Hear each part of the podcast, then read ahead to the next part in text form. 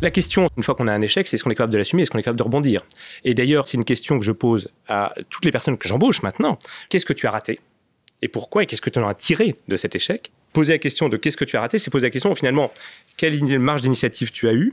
Est-ce que effectivement tu es capable d'assumer les conséquences de tes actes? Et puis comment est-ce que tu apprends? Et comment est-ce que tu grandis finalement de ces moments extrêmement intenses? Bonjour à toutes et à tous, je suis Alexandre Mars et vous êtes sur RCJ. Je suis ravi de vous retrouver pour un nouvel épisode de Pause, le podcast où on prend le temps. Le temps de s'arrêter, le temps d'écouter, le temps d'explorer, le temps de rire. Chaque épisode est l'occasion de marquer un temps d'arrêt pour aller à la rencontre de mes invités. Ces femmes et ces hommes sont artistes, chefs d'entreprise, écrivains, entrepreneurs, sportifs ou activistes, et ils ont accepté, le temps d'une pause, de nous livrer les dessous et les secrets de leur parcours. Pause prend une nouvelle fois les couleurs des Jeux de Paris. Après avoir reçu le président de Paris 2024, Tony Estanguet, puis le directeur exécutif marque événements et cérémonies de Paris 2024, Thierry Reboul, aujourd'hui, c'est le dirigeant de la Solidéo que l'on retrouve au micro de pause. On va donc parler Jeux Olympiques, bien sûr, mais pas que. Mon invité d'aujourd'hui est un entrepreneur confirmé, caché dans un costume de haut fonctionnaire français. Né à Paris, il est passé par Polytechnique, l'école des ponts et chaussées, et même le MIT à Boston. Un parcours académique brillant qui s'explique peut-être quelque part par l'héritage de ses parents très portés sur le savoir et l'apprentissage. Papa professeur de mathématiques, maman bibliothécaire. Archétype, archétype du premier de la classe, il choisit ensuite de faire son master aux États-Unis, alors que cela n'était pas encore très répandu, un caractère visionnaire qu'il tâchera d'appliquer dans la gestion de ses différents projets et engagements tout au long de sa carrière. Le temps d'une pause, il nous fait le plaisir de revenir sur sa trajectoire de vie où le défi s'entremêle avec l'engagement et évoque avec nous sa vision des JO de Paris. Bonjour Nicolas Ferrand. Bonjour Alexandre. Comment tu vas? Moi je vais bien. Toujours bien. Je disais, et j'aime bien cette phrase-là, je trouve qu'elle te va assez bien, un entrepreneur dans un costume de haut fonctionnaire. Ça, ça te convient? As déjà décrit comme ça? Alors, euh, le, côté du costume de haut fonctionnaire, oui. Le côté entrepreneur aussi, parce que euh, j'ai monté deux boîtes, certes dans le public, mais j'ai monté deux boîtes.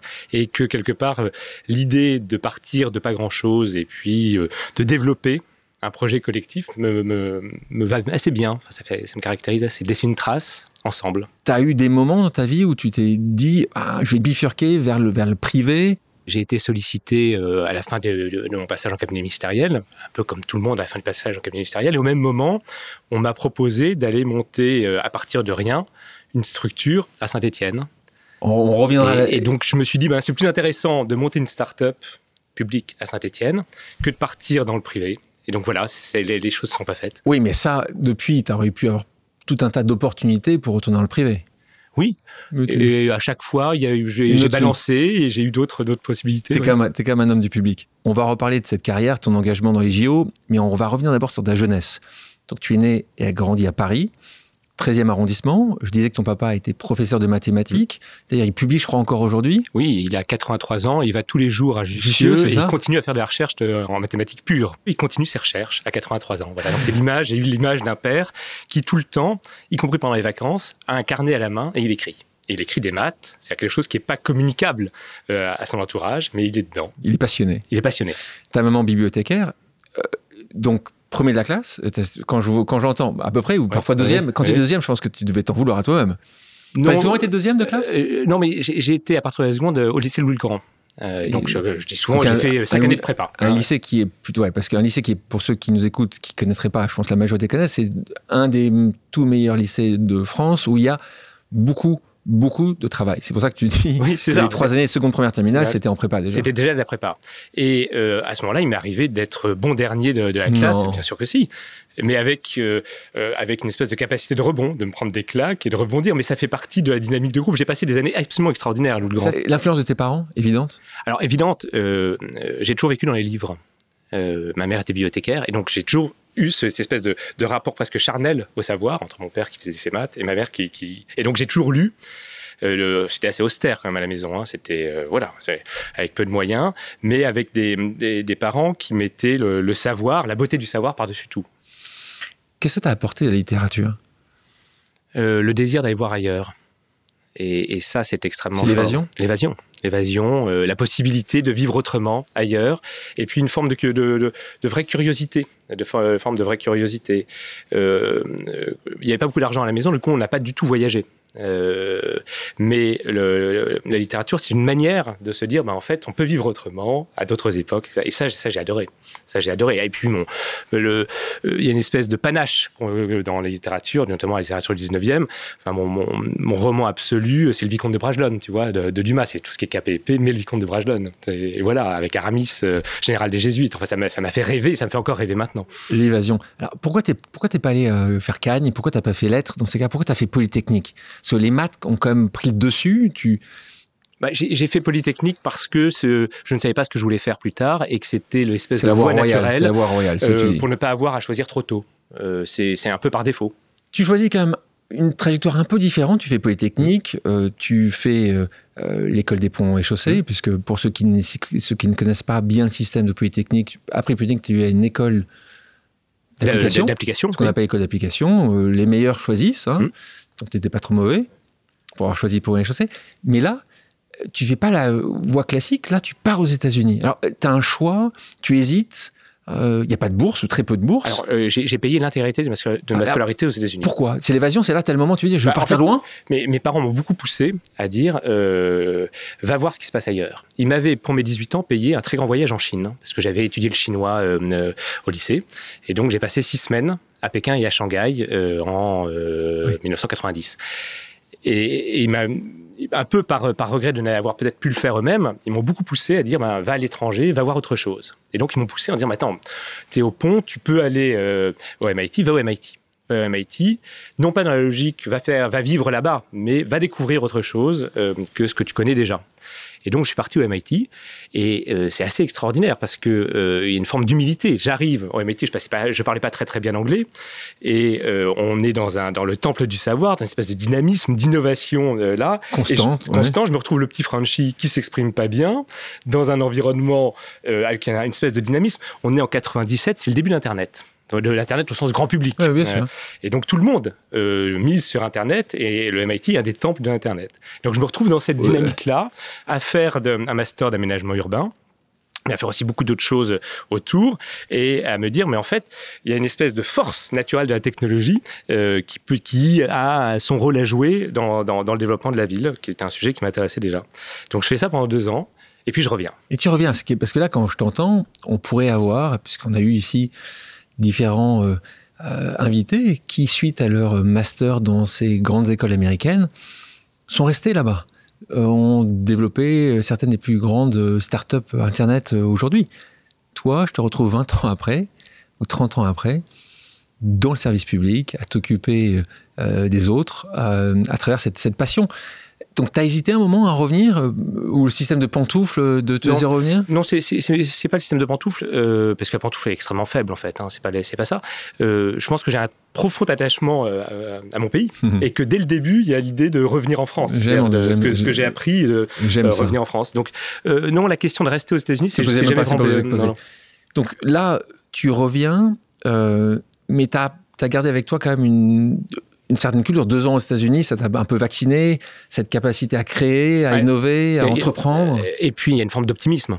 Il y a une forme d'optimisme constant. Et c'est peut-être, tu me posais la question tout à l'heure, pourquoi est-ce que je souriais Oui, il y a une forme d'optimisme qui existe euh, au MIT que j'ai, ramené ici. Euh, quelque part, qu'importe l'échec, l'important c'est d'aller, devant. Et ça, et ça, je l'ai appris euh, au MIT, enfin je l'ai vécu au MIT et je continue euh, maintenant là-dessus. à l'implémenter. Euh, question justement sur ta bourse, un sujet très important aujourd'hui pour beaucoup d'étudiants euh, qui se posent la question de- d'avoir les bourses, qui est un système qui n'a pas beaucoup évolué Mm. d'innovation depuis des années. Tu avais, demandé Fulbright à l'époque, qui était une, bourse qui existe. Comment tu as fait Non, pour non, financer euh, tes études? euh, alors- Ça coûte assez cher, ça- alors ça coûtait, euh, ça coûtait assez cher. Euh, le ministère m'avait maintenu mon, euh, mon salaire euh, d'étudiant euh, ingénieur, hein, puisque les, les- C'est payé voilà. par l'État, explique le modèle, hein, parce qu'une partie... Euh, euh, euh, lorsqu'on est à Polytechnique ou lorsqu'on est à l'école des ponts comme fonctionnaire, on a euh, un petit salaire de, de- de- de fonctionnaire, Fonctionnaire. étudiant, quoi, Ouais. euh, fonctionnaire élève. Et donc ils avaient accepté de maintenir mon salaire là-bas. Donc j'avais ce, ce petit salaire-là. Et par ailleurs, au MIT, on peut euh, être euh, assistant d'un professeur pour faire de la recherche. Et à ce moment-là, une partie des frais de scolarité sont pris en charge. Et donc, j'ai été euh, assistant professeur de deux professeurs du MIT, euh, le professeur Sussman et le professeur Gackenheimer là-bas. Et donc, tu as comme ça financé Et donc, j'ai financé comme ça mes, les, mes deux années. Et après, plus un peu d'emprunt, enfin, plus un peu de dette, oui. Tu reviens en France et là, tu commences à travailler au sein de la DDE, donc euh, Direction départementale de l'équipement, là à Reims. Tu as toujours été passionné par euh, la ville au sens euh, le plus noble possible. Là, on est sur la DDE, donc on est vraiment sur de l'équipement. C'est des routes, c'est des ponts, c'est des tunnels. Et là, il se passe quelque chose d'intéressant parce que toi, tu arrives, les Polytechniques, ponts, MIT. Je vais vous montrer, messieurs, dames, ce qui est en train de se passer. Tu travailles sur un projet important, en tout cas important, c'est comme ça que tu le présentais. Et là, tu arrives sur France 3. Et- Explique-moi cette Alors, histoire. Euh, à, à la DE, j'ai fait des, j'ai fait des routes. hein. À l'époque, le- les, les DE faisaient beaucoup de routes. Et je me suis retrouvé, euh, là, à 29 ans, en responsabilité de, fa- de, de, de faire des routes, notamment de doubler une route existante. Donc, on a fermé la route et on l'a fait passer par une déviation. Donc, j'arrive le premier jour sur France 3 en disant, bah, écoutez, voilà, euh, vous allez être dévié par une petite route de campagne. Ne vous en faites pas, ça ne durera pas longtemps, mais on en a besoin pour euh, refaire la route principale. Et Donc, tu 24 heures donc, après. appelles tes parents, tu dis Je suis sur France je suis 3. sur France 3. Alors, regardez-moi. Et 24, 24 heures après, la petite route de, Fran- de- de campagne s'effondre sous le poids du trafic. Voilà. Bravo, Et- bravo, l'ingénieur. Voilà. bravo. Et, et donc je retourne sur France 3 pour dire, ben voilà, échec. Et donc on réouvre la grande route et les travaux ont été, ont été décalés dans le temps. Et, voilà. et Ouais. donc c'est une, une, une- une grosse claque. Enfin, c'est Ah, un, échec. ah, c'est un échec. Euh, mais quelque part, c'est un échec qui m'a beaucoup construit. Parce que quelque part, j'ai fait le retour euh, d'expérience. Pourquoi est-ce que j'en étais là? Et je l'ai complètement assumé. Et puis on a trouvé une solution, on a compris, on a, on a trouvé une solution. Sur le moment, ou maintenant, tu, tu te l'as dit quelques années après en disant juste J'ai appris. Sur le moment, tu, tu dois faire carrière dans ce modèle-là. C'est un modèle d'ingénieur. Les routes, c'est quand même la base de tout. Que toi, tu sois en charge d'un projet où une route s'écroule, ce qui s'effondre, c'est quand même pas tous les jours. Tu dois quand même t'en être voulu. Ou... Ah bah, euh, sur le moment, on n'est pas très très fier, mais ça c'est vrai pour tous les échecs, Bah, certain. où, où qu'ils soient. Et surtout Certain. un échec sur lequel on, on misait beaucoup et qui était attendu, pas simplement euh, par, par, euh, par moi, mais par l'ensemble des élus, l'ensemble de la population. Donc il y a, y a un vrai échec. Mais euh, le- enfin, la, la question, c'est de, de mon point de vue, c'est une fois qu'on a un échec, c'est est-ce qu'on est capable de l'assumer, est-ce qu'on est capable de rebondir? Et d'ailleurs, euh, tu vois, c'est une question que je pose à toutes les personnes que je, que j'embauche maintenant. Je pose, je pose systématiquement deux questions. C'est qu'est-ce que tu as raté et pourquoi et qu'est-ce que tu en as tiré de, cet échec et qu'est-ce que tu veux faire dans 5 ans en gros pourquoi est-ce que tu viens là et comment est-ce que je peux t'apporter des choses pour la suite de ce que tu peux faire. Mais poser la question de qu'est-ce que tu as raté, c'est poser la question finalement quelle marge d'initiative tu as eu Est-ce que effectivement tu es capable d'assumer les conséquences de tes actes Et puis comment est-ce que tu apprends et comment est-ce que tu grandis finalement de ces moments extrêmement intenses Un échec, c'est un moment extrêmement intense. Quand tu es dans ces entretiens d'embauche, quelqu'un qui a pas très bien performé pendant l'entretien avec toi et qui te donne une réponse parfaite là-dessus, tu peux l'embaucher? Oui, alors je sais pas ce que ça veut dire pas très bien performer. euh, bah, Si tu n'as pas été pendant tout l'entretien, tu dis juste je suis un peu hésitant sur Oui, ça. oui, oui. Et là, Ah. tu vois sa réponse, tu dis juste Bah, sa réponse, Oui. euh, Bah oui, ça t'est arrivé. Oui, quelqu'un qui était capable de, de- Ouais. de- effectivement d'être, de prendre des vraies initiatives, de prendre des risques, parce que c'est ça. Euh, tu ne peux avoir un, un échec que si tu as pris un risque. Sinon, c'est pas ton échec. Sinon, c'est t'expliques que c'est l'échec de tout l'environnement qui est pour rien. Et à ce moment-là, c'est je, je- j'embauche pas. Euh, chose importante dans, dans- dans mon livre Ose, qui est un- un- une ode à l'entrepreneuriat, ou l'intrapreneuriat d'ailleurs, il y a un chapitre entier sur l'échec. Tu le sais très bien. En France, en Europe, euh, pas qu'en France, l'échec est assez mal vu. On n'aime pas trop ni que les gens réussissent trop bien, Oui. ni que les gens réussissent pas du tout. Aux États-Unis, c'est très différent. Toi, justement, tu as essayé toujours de tourner, je vois ton positivisme là-dessus, quand tu as le sourire, quand. Toi, tu préfères toujours quelqu'un qui tente, qui se plante, que quelqu'un qui ne fait pas. On est d'accord Ah, bien sûr. Et, et c'est le, le critère absolu dans tous les, recrutements que j'ai fait, c'est ça. C'est dire, écoutez, allez-y, prenez des initiatives. Je, je ne vous critiquerai jamais par rapport à quelque chose qui a mal tourné. Par contre, je veux le savoir suffisamment tôt pour rattraper avant que euh, l'ensemble de la forêt brûle. Mais euh, C'est un peu une culture américaine, là, tu trouves pas? C'est sans doute une culture américaine. C'est peu- surtout un peu américanisée, en tout cas. C'est surtout la culture de quelqu'un qui a pris beaucoup de responsabilités dans des toutes petites structures et où finalement les process existent. Tu les modules, on Tu va les dire. modules. On continue. Tu fais un petit arrêt en tant que conseiller technique au ministère de l'équipement, des transports, du tourisme et de la mer. Le ministère, il change un peu. Il change de nom. Il rajoute ou pas, Mm. parfois, selon les ministres et selon les gouvernements. Euh, T'étais sous... C'est le ministre à l'époque C'était Gilles de Robien puis Gilles de Robien. En as les deux. Mm. Euh, Comment à un moment t'es choisi? Euh, là, là, aussi, c'est les gens qui nous écoutent. Parfois, ils se posent des questions. Comment un conseiller technique est choisi? Comment il est trouvé Comment toi t'es choisi à ce moment-là? Euh, Ils vu sur France 3 euh Non, alors euh, il y a d'une part ce qu'on appelle des, des, des viviers. C'est en gros il y, a des, il y a des listes de, de, de fonctionnaires qui ont les bons âges, entre 30 et 35 ans, qui ont dit que ça les intéresserait de, de passer en cabinet. Et d'autre part, je connaissais le, le, directeur de cabinet de l'époque, Patrick Gandil, qui au moment où où euh, le, le poste s'est libéré, euh, a dit bah, tiens, pourquoi pas ça s'est fait comme ça. Et après, il y a un process de recrutement, hein, euh, d'entretien, qui, qui finissent avec un entretien avec le ministre. voilà. Et donc ça se passe bien. Ceci étant, tu décides de continuer et de revenir sur le terrain. C'est une décision qui, qui est portée. C'est une, on te souffle ça à l'oreille. Parce que là, on t'envoie et on t'envoie dans une ville et ça, c'est aussi le choix. Ça m'intéresse le choix des villes. Est-ce qu'on te propose, un peu comme un proviseur, après quelques années, on va te dire tu vas aller plutôt dans cette ville, dans cette ville-là, ou dans ce quartier-là, ou dans ce quartier-là? Là, on t'envoie en fait euh, à Saint-Étienne. Alors c'est vrai. Enfin, à la fin du cabinet, c'est ce que je, disais en, début de, de conversation. Euh, moi, j'étais plutôt entre guillemets programmé pour partir dans le privé. Et puis à ce moment-là, euh, il y a un vieil ingénieur général des ponts qui me dit écoute, tu peux partir en privé, mais il y a un truc plus amusant à faire. Il faut aller à Saint-Étienne, monter à partir de rien un établissement public d'aménagement, pour faire du développement urbain à Saint-Étienne, qui est le, sujet qui m'intéressait. Euh, tu as quand même une chance sur deux euh, d'échouer dans les trois mois. Donc s'il faut te rapatrier à Paris, on te garde des beaux postes. Donc tu avais, ce parachute. Donc j'avais ce, ce, bout de parachute, mais en même temps on dit ben, il y a tout à faire. Il y a tout à faire. La mission de préfiguration euh, n'a pas rendu grand chose. Donc la, la, la, page est assez vierge, mais il y a une volonté politique de faire du développement urbain là-bas. Et donc je pars à Saint-Étienne euh, avec j'avais euh, déjà ma fille aînée et euh, ma femme enceinte, et on arrive à Saint-Étienne euh, en, en, janvier 2007. C'est ça. Et, et, et ça, discussion avec évidemment comme d'habitude avec ta femme discussion facile en disant voilà on est à Paris, euh, on traîne un ministère, on va aller à Saint-Étienne. C'était euh, une discussion. Euh, ça a été une, ça une discussion, une, conversation. Ça a été une conversation en plusieurs phases, on va dire. voilà. donc, donc cette conversation se termine positivement. Vous partez à Saint-Étienne. et là, et là tu trouves, t'as rien. J'ai rien. Tu crées de zéro. J'arrive dans un petit bureau. J'ai un téléphone filière, même pas de, de, de téléphone portable, et je n'ai rien. Et si ce n'est que j'ai le maire de Saint-Étienne et le préfet qui disent il faut le faire. Et donc je crée alors, j'avais, j'avais, j'avais jamais travaillé dans une, dans une boîte privée. Donc, je crée ex nihilo entièrement la structure. Euh, je, je rédige les premiers contrats de travail. Alors, ça, fait, ça a fait beaucoup rire ma DRH quand j'en ai eu une, mais j'avais jamais vu un contrat de travail avant. En tant que fonctionnaire, on n'a pas de contrat de travail. Donc, j'écris dès qu'on a un contrat de travail. J'ai déposé auditrice, un auditrice, auditeur, euh, voilà. imaginez un peu. Euh, pas, pas, de contrat de travail, voilà. J'ai fait la stratégie.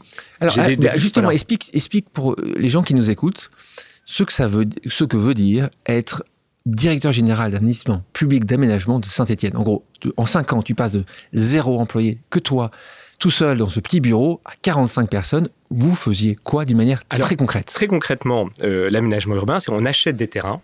En, en, en l'occurrence, à Saint-Etienne, c'est des anciens terrains industriels. On démolit ce qu'il y a dessus. On les remet en état. On refait des nouvelles rues. Et ensuite, on revend les terrains euh, redéfinis comme ça à des promoteurs qui vont construire des bureaux, des logements, etc. Et la question à Saint-Étienne, euh, qui, est une ville qui à ce moment-là était dans, dans, une phase de, on va dire, de déclin, euh, c'est comment est-ce qu'on peut faire revenir de la richesse? Au moment où je suis arrivé, la stratégie de Saint-Etienne, c'était de dire, par rapport à Lyon, Saint-Etienne, c'est 50 km de Lyon, hein, par rapport à Lyon, c'est Lyon moins 10%. Et en fait, très vite, j'aurais dit, mais ça marche pas, parce qu'à ce moment-là, on, peut aller euh, 50 km plus loin en disant c'est Lyon moins 20%, et puis ensuite on, va à Rabat et c'est Lyon moins 80%. Enfin, la stratégie uniquement par le prix, on n'y arrive pas. Et donc, on a redéfini finalement le, un positionnement de Saint-Etienne par rapport à Lyon en disant si vous venez à Saint-Etienne, vous n'avez pas le même produit immobilier, vous n'avez pas la, la même main-d'œuvre, vous n'avez pas le même tissu économique que Lyon, et donc on existe en complémentarité de Lyon. Et là, il y a eu un changement complet du positionnement de Saint-Etienne par rapport à Lyon. Et on a recréé un marché immobilier euh, économique. Hein. Tu as fait euh, du marketing, en fait. J'ai fait, fait, du, oui, du, ah, du, marketing, marketing, euh, marketing produit. Du marketing produit, ce qui a permis finalement de remettre Saint-Etienne dans la dynamique. Et je suis finalement, à la fin des, des cinq ans, je suis allé parler, moi, de Saint-Etienne devant l'association des directeurs immobiliers, qui c'est les, les, très grands utilisateurs ouais. français, pour dire, bah, regardez, il y a Lyon, mais si vous voulez vous l'être dans Rhône-Alpes, avec un produit un peu différent, venez chez, chez nous. nous. Cinq ans, moi, j'ai envie de comprendre, tu es heureux, ça se passe bien, ta start-up euh, publique grandit. Pourquoi tu pars à Rennes? Parce et, que et c'est que tu es appelé là-bas? C'est qu'on t'appelle et qu'on dit vous Alors- avez bien réalisé là, vous devez aller ailleurs? ma femme est bretonne. Voilà. Et donc, lorsque euh, Elle t'a dit- elle t'avait dit au départ deux ans à Saint-Etienne et après on part à Rennes, tu lui as donné cinq ans, donc elle a dit maintenant c'est le moment de payback. En fait, En fait, les, les élus de Rennes m'ont approché. Et à ce moment-là, là aussi, de discussions de famille. Et donc, on, on part, à, on part à Rennes. Donc là, vous aviez à ce moment-là deux enfants. Trois. C'est-à-dire, oui, cinq ans, t'as raison, t'avais le, le- Euh, le troisième ouais, qui, était né. Donc là, t'avais, la, t'avais toute la, la famille qui part là-bas. Ceci étant, tu restes pas cinq ans, tu restes que deux ans à Rennes. Mhm. Pourquoi? Alors, j'ai été euh, appelé par le maire de Rennes de l'époque. Colavo, qui a décidé de ne pas se représenter. Et il y avait une espèce de relation assez proche euh, à ce moment-là avec le, avec le maire. Et au même moment, on me propose d'aller à Marne. Donc l'un dans l'autre. donc l'un une dans l'autre, chose- ça allait bien. Tu étais directeur général du l'aménagement urbain de la métropole de Mhm. Rennes. Donc c'est pour ça que tu Mhm. étais très proche, évidemment, du, du maire de l'époque. Tu pars à Marne-la-Vallée. euh, et là, Marne-la-Vallée, euh, tu reproduis un peu ce que tu as su faire. Marne-la-Vallée est connu aujourd'hui dans le monde entier d'ailleurs, hein, euh, parce qu'il y a quelque chose qui s'appelle Euro Disney là-bas. Euh, mais tu as trouvé quelque chose qui avec quand même du, avec du travail. hein. Ben, à- on on m'appelle à Marne-la-Vallée et, et le, le directeur de l'urbanisme au ministère qui, me dit est-ce que ça t'intéresse d'aller à Marne-la-Vallée Il me dit écoute, Marne-la-Vallée, euh, ça, ça existe depuis près de 40 ans. Euh, on ne voit pas très très bien s'il faut maintenir Marne-la-Vallée en tant que structure d'aménagement ou le fermer. On n'a pas de stratégie très claire sur l'avenir, donc tu y vas et tu nous dis et s'il faut fermer, on ferme. Et donc j'y vais avec une feuille assez blanche. Et euh, à ce moment-là, euh, je me dis, alors il y a, l'histoire de Disney dont, je, parlais, dans une seconde, mais je me dis, bon, on, a, on a un terrain extraordinaire avec une capacité de produire. Allons-y, on manque de logements en Ile-de-France. Et donc je double le chiffre d'affaires de Marne-la-Vallée, j'étends le, périmètre, et on en fait le plus gros aménageur de France en deux ans. C'est-à-dire qu'on a pris une structure un petit peu endormie et on l'a poussée. Et puis on a travaillé euh, énormément avec Disney. Et euh, moi j'ai adoré travailler avec Disney, puisque Disney, tous les jours, ils doivent reproduire l'exploit d'attirer 60 000 personnes dans leur parc. Et donc il y a une, attention à l'expérience des clients, à l'expérience des, des, gens qui passent dans la rue, à ce que- ce qu'ils vivent à partir du moment où quittent l'autoroute A4, qui est absolument extraordinaire, une attention au détail qui est absolument extraordinaire, et une capacité à raconter une histoire. Disney, euh, quand on va euh, au-delà des parcs, c'est toute une ville hein, qui a été cré- créée autour, avec une, architecture qui renvoie à l'architecture haussmannienne, mais avec toute cette idée de s'inscrire dans une longue durée et de dire qu'il faut que les gens se retrouvent bien. Et ça, c'était extrêmement euh, fondateur, enfin précis. 2017, la France candidate pour l'organisation des Jeux Olympiques. Et on, on gagne. Et c'est à ce moment-là que on va te nommer. En tout cas, on va te proposer même chose. J'ai envie de comprendre quand le président, c'est le président de la République, euh, euh, qui, qui te propose ou qui t'impose de diriger la Solidéo. On va t'expliquer ce qu'est la Solidéo. Est-ce que tu peux vraiment refuser? Enfin, euh, Comment ça se passe, les Alors, arcanes En fait, le- ça, ça se passe en deux temps. Euh, pour voir ce qui se passe, la fin de, de Marne-la-Vallée, à partir de, de- de 2016, il faut se souvenir qu'il y avait cette idée d'organiser une exposition universelle en France en 2025. Je pense que les gens ont un peu oublié. Bon, voilà, il Donc y a, il y a eu cette 2026, idée-là. 2025. 2025. Moi, je fais un dossier de candidature. Bon, on rate. C'est étonnant. Moi, je pense que toi, tu étais plutôt exposition universelle que Jeux Olympiques au départ. Et, et- et- Hein? et les- les- le dossier de candidature de l'exposition universelle, il se fait en parallèle du dossier de candidature des Jeux. Mais c'est pareil, c'est un grand événement mondial. On n'est pas retenu. Et à ce moment-là, le, le ministère m'appelle en disant OK, le- l'exposition universelle c'est raté. Par contre, tu fais partie des deux ou trois personnes en France capables de sortir l'ensemble des ouvrages pour les Jeux Olympiques. Donc, on voudrait que tu, tu te positionnes, que tu Ouais. candidates. Donc, OK. D'autant, bah, une fois que j'ai digéré le fait de, de- de mon échec sur l'exposition universelle, OK. Et euh, je me retrouve dans une commission avec 15 personnes, dont Jean Castex, qui je- à l'époque était euh, délégué interministériel au jeu, Avant d'être Premier ministre. avant d'être Premier ministre, et euh, qui m'auditionne. Et donc je me retrouve comme ça, dans une espèce de- d'audition formelle, euh, audition compliquée, euh, parce que j'avais, je connaissais pas le dossier de candidature des Jeux. Enfin, j'avais potassé Oui, bien euh, pendant les quatre jours d'avant, alors que le- les, les gens autour le, le connaissaient. Euh, et à ce moment-là, moi, j'explique la manière dont je prendrai le sujet. L'enjeu, c'est que absolument la France livre à temps l'ensemble des ouvrages. On est juste après Rio. Il faut se souvenir que Rio, ça a été très compliqué.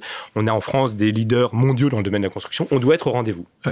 Et puis, je, je, je, décris une méthode, mais avec cette idée de, euh, on doit démontrer le savoir-faire français, euh, la, France, grande patrie d'ingénieurs, etc. Ça plaît là. Et ça s'appelait. Ah, ça plaît. Et ça s'appelait. Et donc, euh, deux jours après, Castex m'appelle, Jean Castex m'appelle en disant, mais écoute, c'est toi que je veux. Donc Jean Castex, qui représentait l'État pour, pour ce, ces sujets-là, parce que c'était délégué interministériel aux Jeux Olympiques, et donc c'est lui qui t'appelle en disant, ce sera toi. Ce sera toi, j'ai besoin de toi.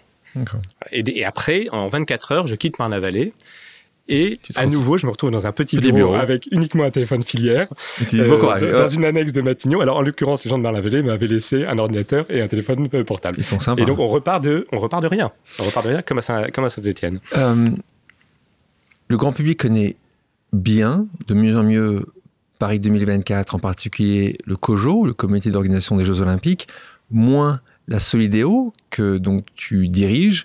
Est-ce que tu peux de nouveau expliquer à nos auditrices et nos auditeurs ce qu'est la Solidéo dans le terme simple, s'il te plaît?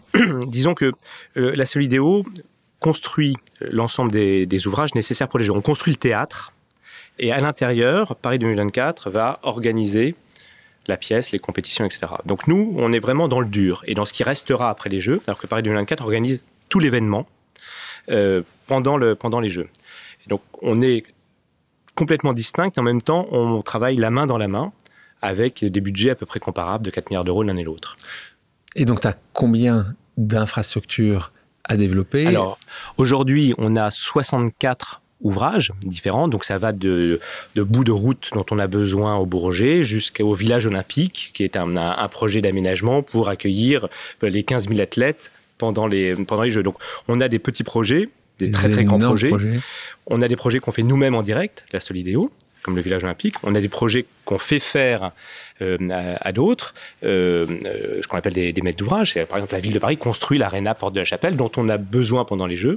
Et donc, on a mis en place une, une, forme de relation où on suit la ville de Paris pendant toute la construction pour garantir que, quoi qu'il advienne, on soit là, livré le 31 décembre 2023. Budget majoritairement, contrairement au COJO, où le budget du COJO est majoritairement privé, la Solidéo, c'est majoritairement public, parce que, tous ces éléments-là, tous ces ouvrages vont rester et vont être utilisés par la suite euh, par euh, le grand public. Tu peux nous expliquer un peu la partie du budget? Tu parlais de 4 milliards et l'héritage. Je sais que c'est important aussi pour toi. Donc le, budget, il y, a, il y, a, à peu près 2 euh, milliards d'euros qui sont des, de l'argent euh, public et 2 milliards d'euros qui sont qui est de l'argent privé. C'est-à-dire que lorsqu'on construit le village olympique, le village olympique il est construit par différents promoteurs. Donc ça va être Vinci, ça va être Bouygues, ça va être Vinci, Bouygues, Nexity, Eiffage, qui construisent le, le village olympique, qui le louent au COJO pendant les Jeux pour loger les athlètes qui le reprennent après. Et après, c'est des immeubles d'habitation, c'est des immeubles de bureaux qui vont vivre leur vie normale à Saint-Denis, à Saint-Ouen. Sans aucun impact sur les finances publiques. Sans aucun impact sur les finances publiques. Donc c'est financé entièrement par le privé et c'est loué par le par Le privé, euh, par le COJO pour, pendant, les, jeux. pendant les Jeux.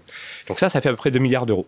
Et donc ça passe pas par chez moi, c'est le, privé qui construit ça. C'est toi qui choisis, qui suit et qui fait que c'est à l'heure et, qui, vérifie la qualité, De, ce qu'on fait. Et puis après, il y a à peu près 2 milliards d'euros qui, sont de l'argent public, 1,5 milliard qui transite directement par chez moi et 500 millions qui transitent par ailleurs, qui est l'argent public pour tout ce qui est équipement public. Vous voyez, quand on construit une nouvelle piscine en face du, du Stade de France, quand on construit l'aréna Porte de la Chapelle, le stade Yves du Manoir à, à Colombes, à Marseille le, site de voile. C'est bien des équipements publics qui après seront une piscine, un stade, euh, une aréna, un site de voile pour le grand public. Et donc ça, c'est comme tous les équipements publics, c'est financé par le public. on, a, on a un, financement euh, sur, deux, sur deux pattes. Nicolas, je te propose maintenant une pause amicale. Le principe est simple. J'ai demandé à quelqu'un qui te connaît de te poser une question surprise. On écoute. Bonjour Nicolas, euh, Bernard Thibault. Écoute, tes, responsabilités à la tête euh, de la Solidéo te mettent en relation avec euh, des représentants syndicaux.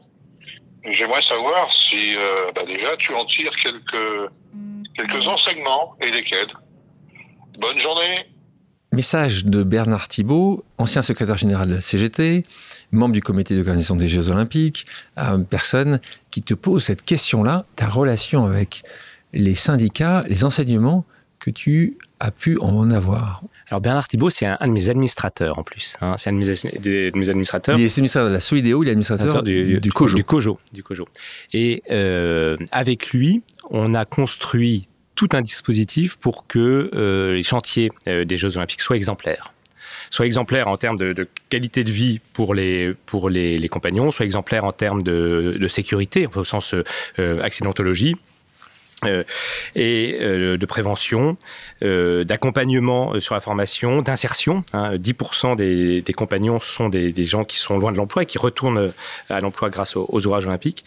Et ça, ça s'est construit par une forme de très grande proximité entre Bernard Thibault et la vidéo, Bernard Thibault et moi chacun dans son rôle. Ça ne veut pas dire que tout s'est fait. Enfin, il y a eu des discussions qui ont pris plus un petit peu de temps, euh, mais, mais dans une forme de, de, vrai, euh, de vrai respect euh, mutuel. Et c'est comme ça qu'on a construit un cadre qui, qui fait que les jeux ici, oui, servent un peu de. enfin, l'organisation des, des, ouvrages sert un peu de, de, référence par rapport à la suite. On parlait de transmission plutôt. J'avais reçu la directrice des sports de Radio France, Nathalie Yanetta, dans ce podcast. Elle me disait que l'héritage des Jeux de Paris n'était pas les infrastructures, selon elle, mais une manière de voir le sport, une manière de le considérer. Thierry Reboul, invité aussi, avait partagé cet avis-là. Toi, comment tu définirais l'héritage des Jeux Olympiques? On a, nous, côté ouvrage olympique, on a deux héritages. On a un héritage très concret qui est ce qu'on construit. Hein. Quand, on crée un, euh, le village olympique, c'est 52 hectares qui autrefois étaient industriels et qui vont être euh, des, nouveaux morceaux de ville. Là, c'est un héritage très, très physique, très matériel. Bon quand on crée une nouvelle piscine, ou cinq nouvelles piscines en Seine-Saint-Denis, c'est la même chose. Et puis ensuite, il y a tout ce que euh, nous on appelle l'héritage immatériel. On a voulu que les ouvrages olympiques soient une, forme de, vitrine de ce que euh, les constructeurs français savent faire de mieux.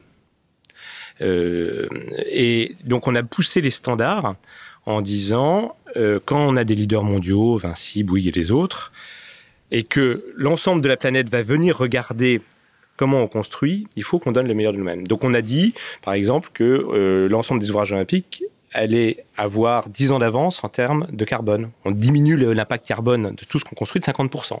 C'est ce que normalement on fera autour de 2030-2035. On le fait dès maintenant. Et on y arrive. Et on le démontre. Et on fait du bois massivement. Chose que tout le monde pensait être impossible. Et on y arrive, on le démontre et on le fait dans les coûts classiques, sans surcoût. Et puis, cette logique euh, d'excellence, on l'a fait aussi avec des, innovations, euh, on va dire, de, rupture qui permettent là aussi sur la qualité de l'air intérieur, euh, sur la prise en compte du dérèglement climatique, de dire que dès maintenant, ce qu'on construit est déjà adapté au climat de 2050. Et vous savez que le climat de 2050, l'été de 2050, c'est la canicule de 2003, l'été standard. Et bien dès maintenant, nos immeubles, ils fonctionneront, ils garantiront le confort en 2050 sans climatisation. Et donc là, on montre au monde que nos constructeurs sont capables, à très grande échelle, on a un programme de 4 milliards d'euros, c'est énorme, à très grande échelle, d'avoir de l'avance par rapport à tous les autres. Et ça, c'est un héritage immatériel qui est aussi important que l'héritage matériel. C'est très clair. Tu parlais tout à l'heure de quelque chose, tu as parlé des compagnons. Donc, de la même manière, pour toi, ça paraît assez évident. Si tu peux expliquer à nos auditeurs ce qu'est un compagnon. Et en même temps, on va parler de cet impact social. Tu parles d'héritage, je sais pour toi cet impact sociétal est essentiel. Et dès le départ, puisqu'on est ensemble au, conseil d'administration, je te vois à chaque fois en parler, en même temps de dire à quel point les, éléments sont parfois des vents contraires. On parle d'inflation, de crise et autres. Tu arrives à, faire que tout roule, en tout cas paraît rouler bien. Mais à chaque fois, tu fais un point d'honneur de parler de l'insertion, de parler de ces personnes que tu as permis à remettre sur le marché du travail. Donc, est-ce que tu peux là aussi nous parler de cet impact sociétal que, que tu penses, euh, que pas que tu penses, que vous avez à Solidéo et en même temps, définis-nous d'abord les compagnons. Est-ce que c'est que des compagnons que tu Je pense que non, le compagnonnage. Tu peux nous expliquer un peu plus pour encore les, personnes oui, qui nous écoutent. Derrière le, le, enfin, le mot compagnon, c'est les ouvriers.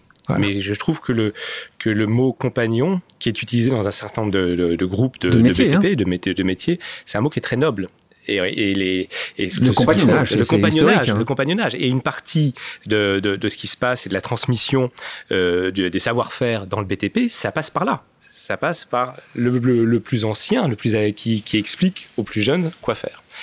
Et donc, on, on est euh, sur l'ensemble des ouvrages euh, olympiques. Aujourd'hui, il y a à peu près 8000 compagnons qui travaillent. sur l'ensemble des ouvrages sur l'ensemble des 64, des 64 ouvrages.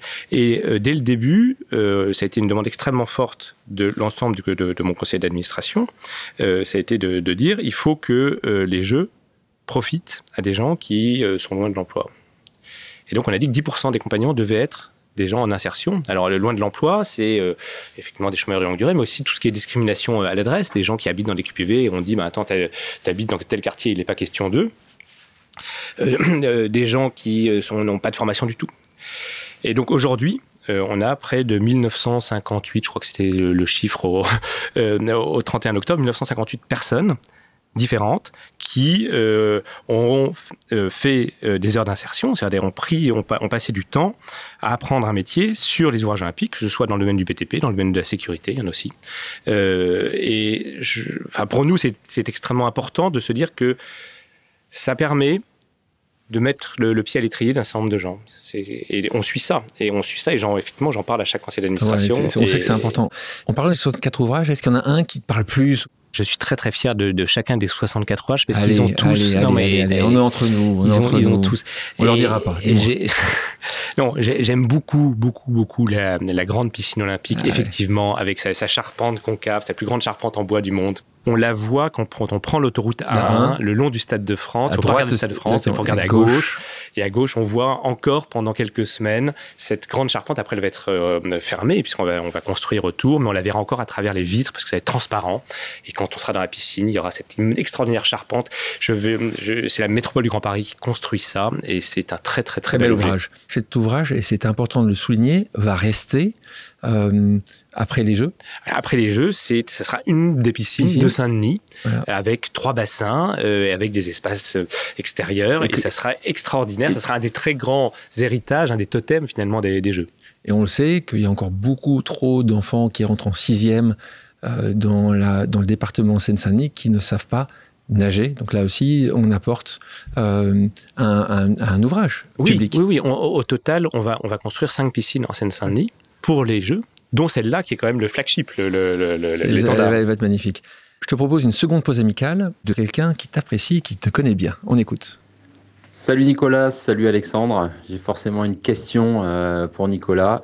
Pour moi, Nicolas, c'est l'opposé de numéro bis. Numéro bis, il a un chantier, il est tout le temps en retard. Eh ben, Nicolas, il a plus de 60 chantiers et il est dans les temps sur tous les chantiers. Donc c'est vraiment impressionnant. Euh, en plus, il met les, les, plus hauts standards en matière de durabilité, d'inclusion. Donc vraiment immense bravo à toi, Nicolas. C'est génial de t'avoir dans l'équipe et de, partager ce, cette aventure euh, pour la réussite de, Paris 2024. Merci et bravo pour tout ce que tu fais. Mais ma question, elle est simple. C'est quoi ton secret? Message de Tony Estanguet, notre ami commun, président de Paris 2024.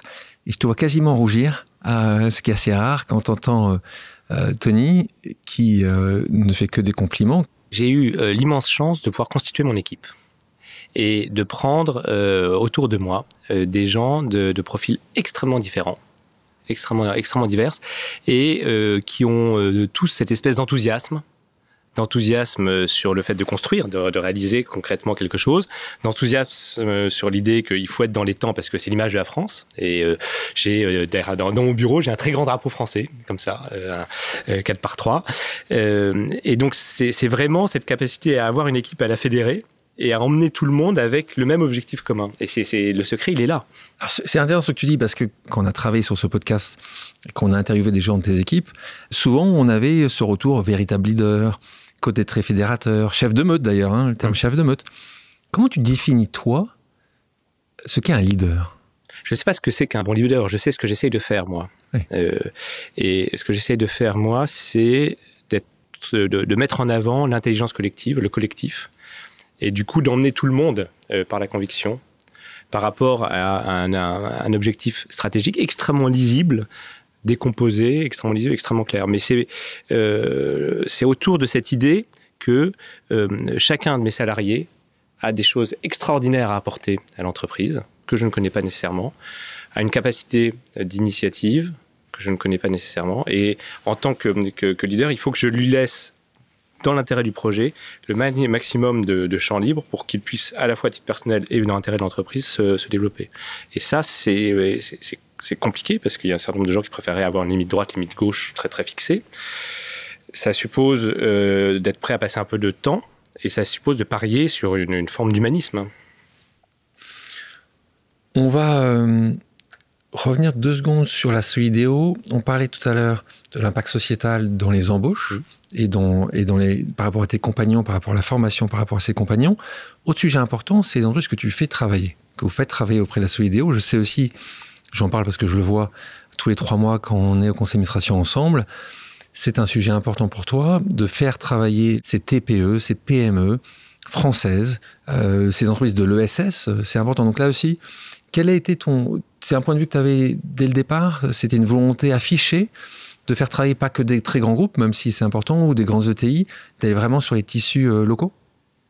Alors, il y a deux idées euh, derrière ça. La première idée, euh, c'est que dès le début, je voulais que ce soit tous les territoires de la France qui contribuent au jeu. Et aujourd'hui, il y a 85 départements dans lesquels on a des, PME qui contribuent au jeu. Euh, j'ai été en poste dans des tas de, villes différentes. Hein. et donc, moi, j'aime beaucoup euh, voilà, euh, les régions. voilà. Et donc, cette idée que finalement, ça ne soit pas juste un sujet francilien, mais un sujet français, c'était important. Et puis, il y a une deuxième volonté, mais là, qui, qui préexistait à la Solidéo, qui était de dire il est important qu'il y ait de retomber sur pas simplement les grands groupes, mais tous les PME. L'idée qu'il y ait un quart des, des, marchés qui soient réservés à des PME et des TPE, c'est une idée de dossier de candidature qu'évidemment, j'ai fait mienne. Nicolas, je te propose maintenant une dernière pause amicale. On écoute. Bonjour Nicolas Ferrand, c'est une question de Rachel Préti de l'équipe. En mars dernier, tu nous disais que tu avais eu des sueurs froides quand les matières premières venaient à manquer pour euh, les chantiers.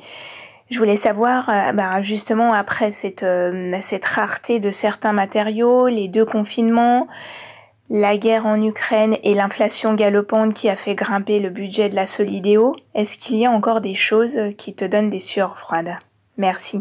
Rachel Préti, grand reporter rubrique Omnisport à l'équipe, euh, qui te pose cette question. Est-ce qu'il y a encore des choses qui te donnent des sueurs froides? Bah, De toutes les façons, tant que euh, le dernier des 64 ouvrages ne sera pas livré, euh, je suis, je serai sous pression et je me sentirai responsable jusqu'au bout.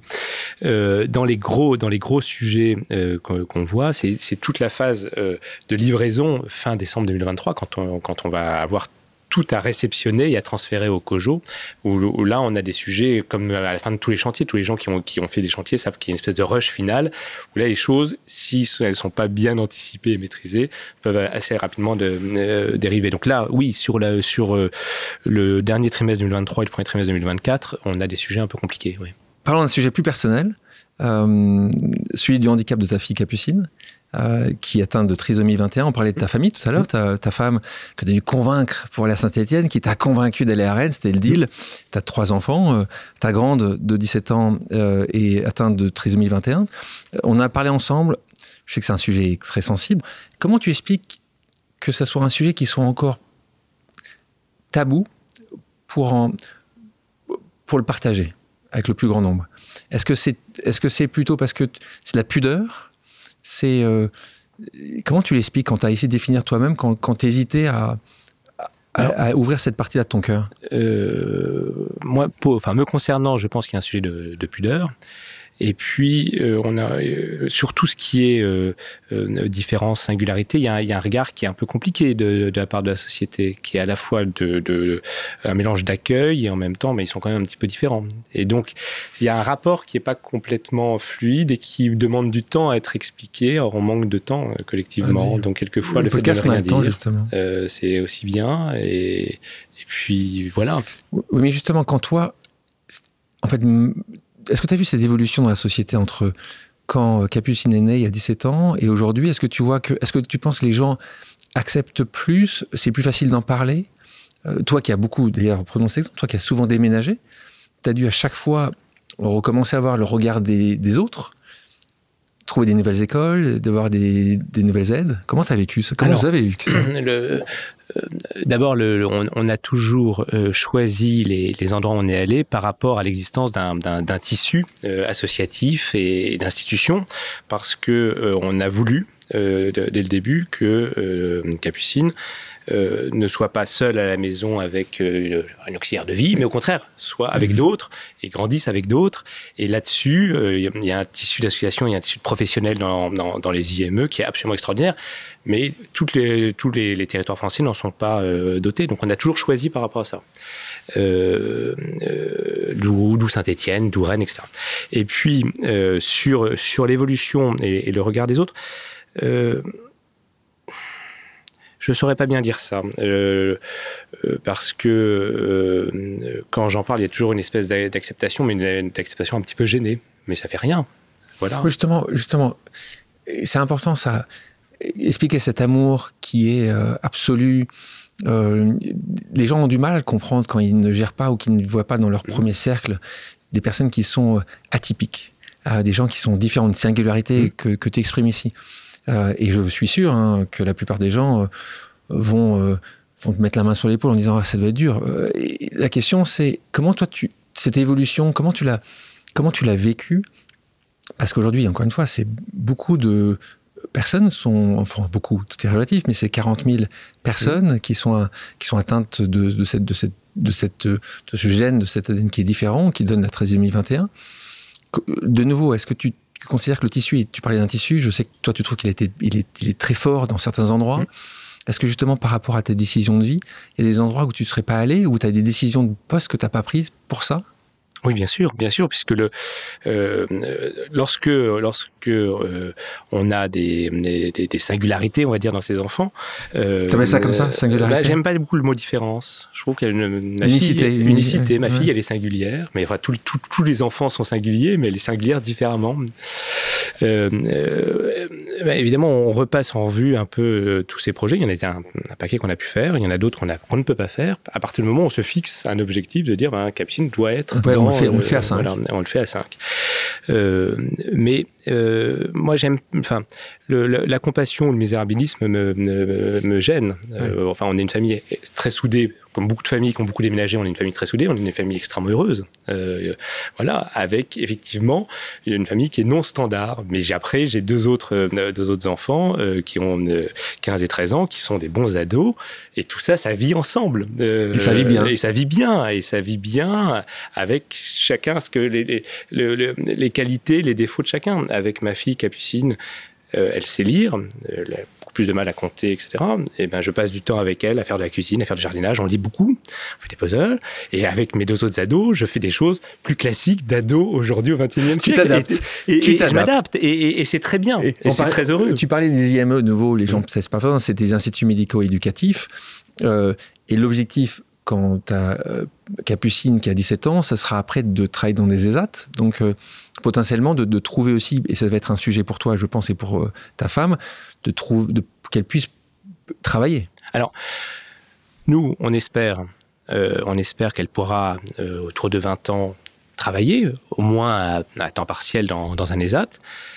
après, si ça n'a pas lieu, parce qu'à 20 ans, elle n'en est pas capable, eh ben, elle fera autre chose. On essaie, on les rassemble dans un, dans un foyer ou dans une institution, on trouvera quelque chose. Mais effectivement, aujourd'hui, notre euh, souhait, c'est qu'ils travaillent dans, dans, un ESAT. Et ce qui est absolument extraordinaire dans les IME, c'est qu'ils prennent euh, les adolescents là où ils sont et ils les accompagnent à la vie sociale et ils les préparent à la vie professionnelle, certes dans un milieu adapté, mais à la vie professionnelle, là où ils sont. Et puis on verra le chemin qu'on fait dans les trois ans qui viennent. Tu, tu me disais que c'était la personne que tu protégeais le plus au monde. Et d'ailleurs, tu me rajoutais après, tu me dis peut-être d'ailleurs que je la protège trop. Bah, d'abord il y a toujours un, sujet entre euh, les pères et leurs filles. Qu'elles soient trisomiques ou non, il y a, toujours ce sujet-là. Et je, te vois Alexandre sourire, donc tu vois très bien ce dont je parlais. Oui, c'est possible. et, en plus, euh, évidemment, euh, face à, à quelqu'un qui est euh, trisomique, donc qui est euh, plus fragile. la, relation père-fille est, démultipliée et cette idée de, de la protéger parce qu'elle n'est pas nécessairement capable de se protéger elle-même devient extrêmement importante. Et c'est peut-être une, une, de mes, une de mes angoisses. Tu disais euh, par rapport à la question de Rachel Preti, qu'est-ce qui t'angoisse? En fait, c'est peut-être là où, ah, où l'angoisse. C'est là où est l'angoisse. Euh, dans, sa, capacité à aller euh, acheter une baguette de pain et à revenir, effectivement, euh, là, il y a une angoisse. des beaux projets se développent autour de certaines de, de, ces, euh, de ces différences, de ces singularités. Euh, un projet qui s'appelle les Cafés Joyeux. Euh, tu as regardé ça, Café Joyeux, pour expliquer euh, à nos auditrices qui ne connaissent pas. C'est donc des cafés, mais vous allez être majoritairement servis, euh, accueillis Oui. par euh, des jeunes, des jeunes adultes, un peu moins jeunes, qui euh, euh, sont donc singuliers, comme je l'ai dit, mais qui ont cette, cette, cette, cette différence, qui sont trisomiques. Mm. Et Tu trouves ça plutôt des beaux projets Ah, c'est des, c'est- c'est des projets absolument formidables. c'est. C'est magnifique. des très très beaux projets, oui, oui. Oui, oui, oui. oui. Et euh, j'espère que ça va, ça va se multiplier. Ça suppose aussi de la part des clients d'accepter de- de- d'être servis différents- autrement, autrement. que dans, dans un café classique. Donc ça va prendre un, plus de un temps. peu plus de euh, temps, de euh, voilà. peut-être répéter deux fois la commande. Mais, Mais ça fonctionne mais ça très fonctionne bien. très bien. Euh, et le premier était à Rennes, donc euh, il y en a un euh, opéra il y en a maintenant de plus en plus. C'est en train de se développer. Les cafés joyeux qui ont été cofondés par la famille Bucaille, qui est un très grand et très beau projet. Ce qui m'intéresse aussi, c'est de savoir comment, comment tu le vis au quotidien. Parce que c'est vrai que je, je sais l'amour infini que tu as pour Capucine, mais je sais aussi certainement qu'il y avoir des moments qui doivent être. euh, je sais que tu as tout le sourire et, et, que tu es fort, mais c'est quoi ce co- comment, tu- la, ressens au quotidien dans la chair? Euh, au quotidien dans la chair, il y, a, à la fois tous les jours une petite goutte d'acide qu'on prend sur la tête, que ce soit euh, parce que l'administration ne comprend pas, parce que dans la rue on s'est pris une remarque, parce que euh, on, a perdu Capucine plusieurs fois dans les supermarchés, par exemple. Enfin, c'est- terrible comme moment. Donc on prend une petite goutte comme ça, et en même temps, il y a une espèce de, d'abord de joie profonde de, de Capucine, et puis de bonheur euh, dans la famille. Enfin, j'ai dit que notre famille était une famille heureuse et c'est très, très, très, très vrai. Et, et la, la singularité de Capucine participe de, de, de ce qu'est notre famille aujourd'hui, de la cohésion, de la, la, la proximité des liens qui, qui nous unissent. Et, et donc, il y a, on, on est en permanence entre espèce de- Balancer, balancer entre le, la, la difficulté de Assuré, ça, et puis en même temps, euh, oui. Euh, que côté ça vous très a- heureux. Et ce que ça vous a apporté, en fait, ce que, ce que tu vas définir. Et ce, que, et ce qui me continue à m'apporter tous les jours aujourd'hui, euh, tous les jours. J'ai mis à peu près 15 ans à accepter que euh, euh, Capucine soit Capucine. 15 ans. J'ai après 15 ans, c'est-à-dire pour accepter que ben, si elle travaille dans un ESAT, ça sera très bien. Il m'a fallu 15 ans pour accepter complètement qu'elle soit pas dans le modèle standard Et ta femme, plus rapidement? Beaucoup plus rapidement.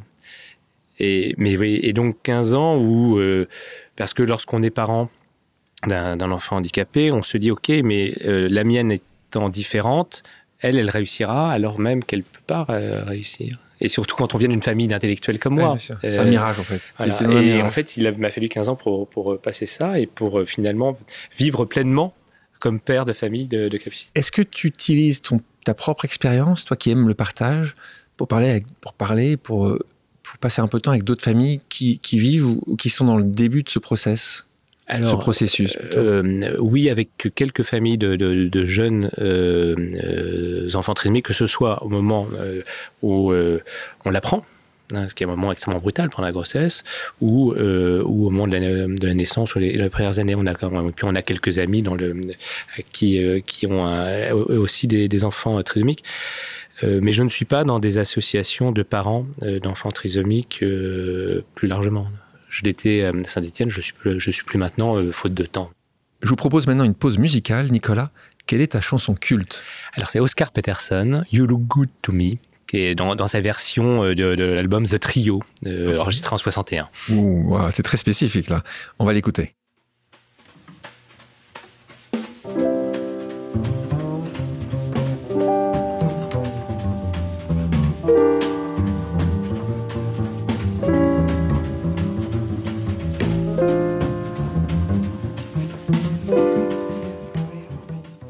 Nicolas, merci d'avoir accepté mon invitation. Merci à toi Alexandre. Merci à tous d'avoir pris le temps de faire une pause avec nous sur RCJ. J'espère que l'émission vous a plu, inspiré ou fait réfléchir. Si c'est le cas, je compte sur vous pour soutenir Pause sur radio-rcj.info ainsi que sur toutes les plateformes d'écoute. À bientôt sur RCJ pour un nouvel épisode de Pause.